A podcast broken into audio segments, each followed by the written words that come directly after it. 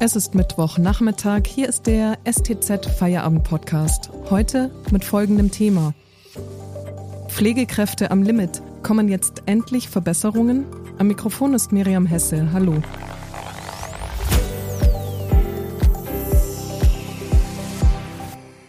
Die Pandemie hat sie an ihr Limit gebracht. Zum Internationalen Tag der Pflegenden an diesem Mittwoch fordern jetzt Verbände und Politiker substanzielle Verbesserungen für Pflegekräfte und pflegende Angehörige. Der Pflegebevollmächtigte der Bundesregierung verspricht in Kürze konkrete Vorschläge, wie schnellstmöglich Veränderungen im Pflegesystem herbeigeführt werden können. Wie wahrscheinlich ist es, dass sich nun tatsächlich etwas zum Positiven verändert? Darüber spreche ich heute mit unserem Wirtschaftsredakteur Matthias Schiermeier. Hallo Matthias. Hallo. Matthias, was kann denn der internationale Tag der Pflegenden an diesem Mittwoch überhaupt bewirken? Also ähm, jährlich wiederkehrende Gedenktage sind ja eigentlich Routineangelegenheiten. Ähm, ähm, doch in diesem Jahr bedeutet der Tag den Beschäftigten in der, in der Kranken- und Altenpflege eigentlich sicherlich sehr viel mehr.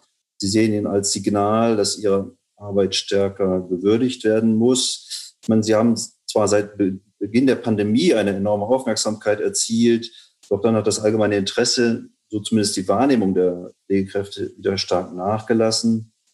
Und äh, nun heißt das mittlerweile schon leicht abgedroschene Schlagwort, Klatschen allein reicht nicht. Und daher wollen sie ihre Bedeutung an diesem Tag besonders unterstrichen sehen.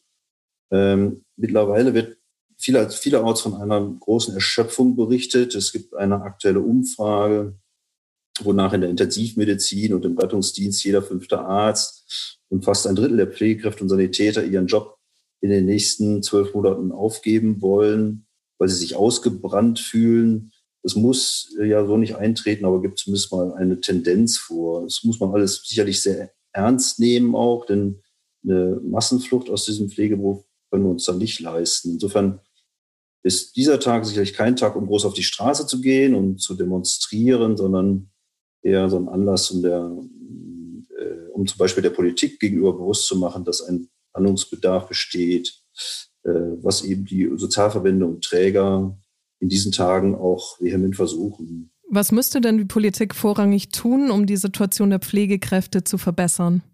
Das ist eine schwierige Frage, weil es sich um ein komplexes Feld handelt, denn es geht ja um eine ganze Reihe schwerwiegender Probleme, ähm, aber im Kern geht es um zwei große Baustellen, die die jetzt die Bundesregierung hinterlässt.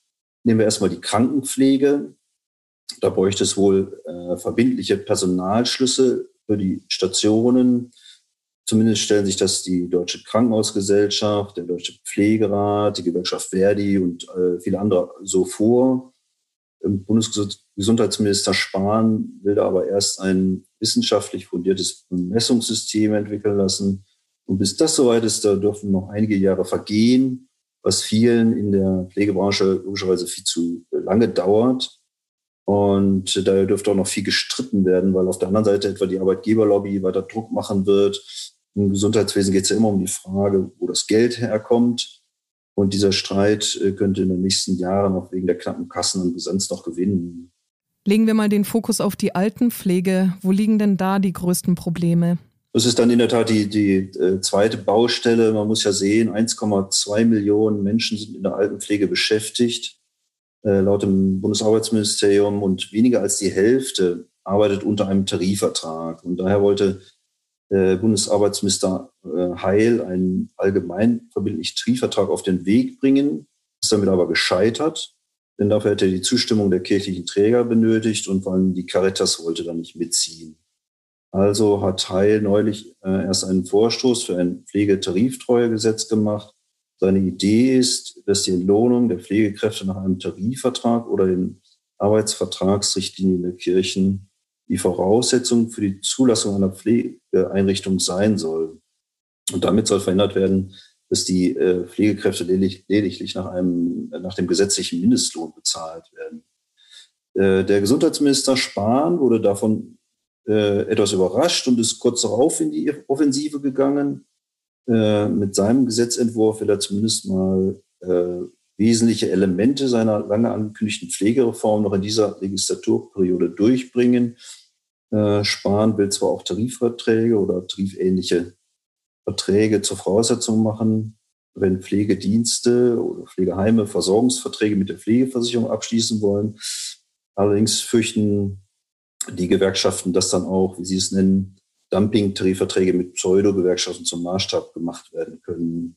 Ob sich denn in der Pflege in den vergangenen Jahren noch gar nichts verbessert hat, darüber reden wir nach der Werbung. Wenn Ihnen dieser Podcast gefällt, denken Sie daran, ihn auf Spotify oder iTunes zu abonnieren, damit Sie keine Folge mehr verpassen. Wenn Sie die Stuttgarter Zeitung zusätzlich unterstützen wollen, geht das am besten mit einem STZ Plus Abo. Das kostet 9,90 Euro im Monat und ist monatlich kündbar. Damit lesen Sie zum Beispiel die Geschichte von meinem Kollegen Christopher Ziedler, ein Quantencomputer der Zukunft aus Ulm. Mit 2 Milliarden Euro läutet der Bund eine technologische Mondmission ein, die in Baden-Württemberg starten könnte. Den Link finden Sie in der Podcast-Beschreibung. Unterstützen Sie Journalismus aus der Region für die Region. Dankeschön.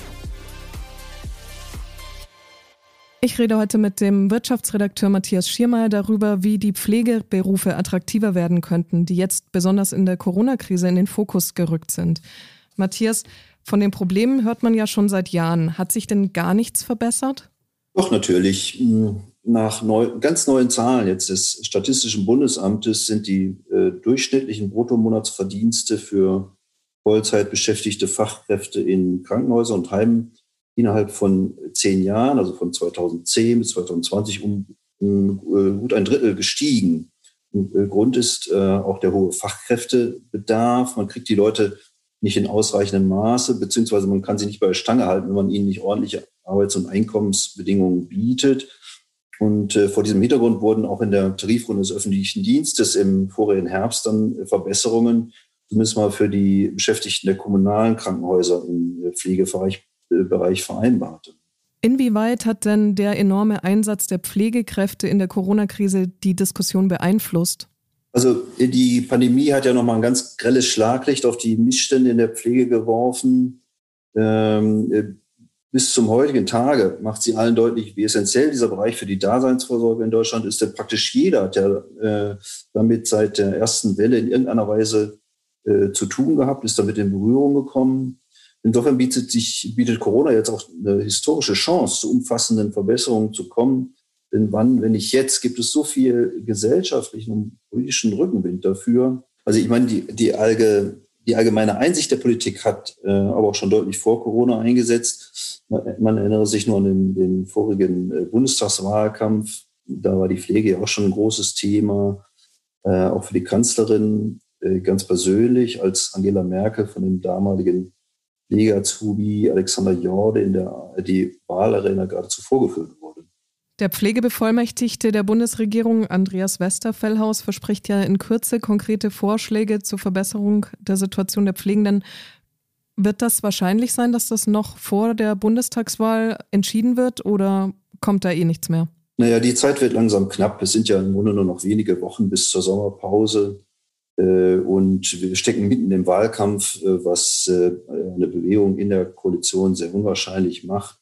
Man muss ja auch sehen, es geht mit den Reformen insgesamt sehr langsam voran, weil an ganz vielen Stellschrauben gedreht werden muss und weil die Beharrlichkeiten, die Widerstände immens sind in der Politik selbst, aber auch bei denjenigen Einrichtungen, die Kosteneffizienz und Profitmaximierung über alles stellen.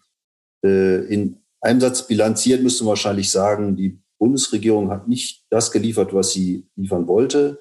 Also muss die nächste Regierung dann die Probleme lösen. Vielen Dank an unseren Wirtschaftsredakteur Matthias Schiermeier für diese Einordnung.